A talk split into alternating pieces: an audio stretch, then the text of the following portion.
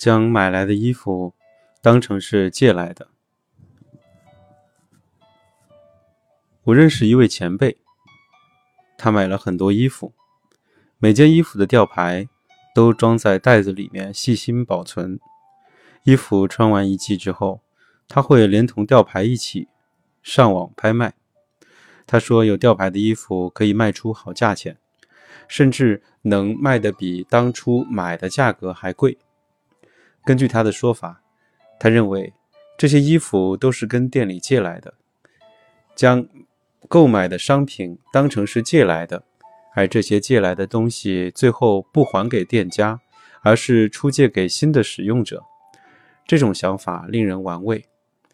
将买来的东西当成借来的，然后再借给他人，比如此一来，我们就会好好的使用该项物品，方便下一位接手的人使用，还能不断赋予物品全新的生命。永远不会浪费。不要将买来的东西当成自己的，想成这是暂时借来的。